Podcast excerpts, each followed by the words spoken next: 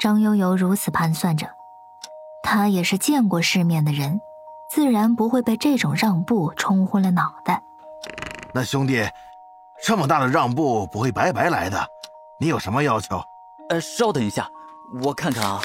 刘典芳又掏出笔记本翻啊翻的，突然没头没脑的问道：“沈恩飞是谁？”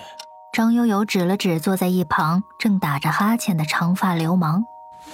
沈恩飞本来对这种谈合同的事情就没什么太大的兴趣，好不容易抓出个有点方，有点乐子，但闹了半天也没闹出个什么事儿。他坐在一边，兴致寥寥，昏昏欲睡。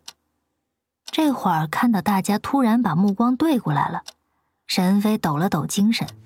沈恩飞，沈大爷就是我。小子，你想干嘛？要不要我们打一架？哎，我都困死了。嗯，有点方点点头，又说道：“第一个要求呢，是你们也要同时签下这个人。这个好说，我本来就要签的。”张悠悠点头之际，却是心存疑虑。这沈恩飞和萧琪什么关系啊？明明是陌路的两个人，为什么会被要求绑定签约呢？沈恩飞听了也是一头雾水。哎，小子，你说什么呢？大爷我自己签没签还没决定呢。这我不管，这上面就这么写着的。有点方指了指手上的笔记本，继续对着张悠悠说道：“然后，沈恩飞要拜我们萧琪为师。”由萧琪教他，啊！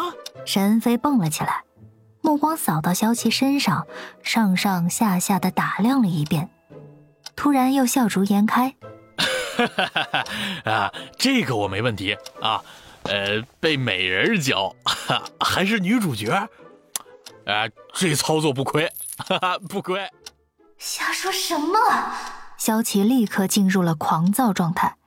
不满的情绪源源不断的传达给了南萧，快让这人闭嘴，让我来谈。就听听有点方说下去嘛。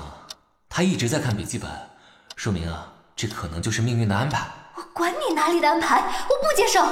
萧琪一直在挣扎，但很明显，主控权不在他自己手上，怎么挣扎都是无济于事的。南萧也出乎意料的，并没有打算插手的意思。这让他感觉很无助。比起萧琪，另一个人现在则是大惑不解。张悠悠摘下眼镜，擦了又擦，仔细的思索着有点方提出来的条件。这两个条件，一是把沈恩飞和萧琪绑定了，让他省下了再去谈沈恩飞的麻烦；另一个，连沈恩飞的培训都能解决掉一大半。无论怎么想，都是对公司有益、对萧琪无益的事情。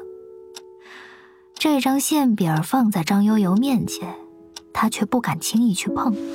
兄弟，还有什么要求吗？萧琪的私生活，公司不得过问，一切行踪呢都必须对外保密，且私生活不可以出现在所有的公共媒体上。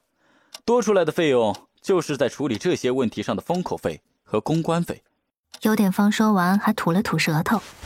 哎，这段话真拗口。我是懂了，这天使拐弯抹角的，就是怕被暴露，到后来还得用我自己的收入来弥补。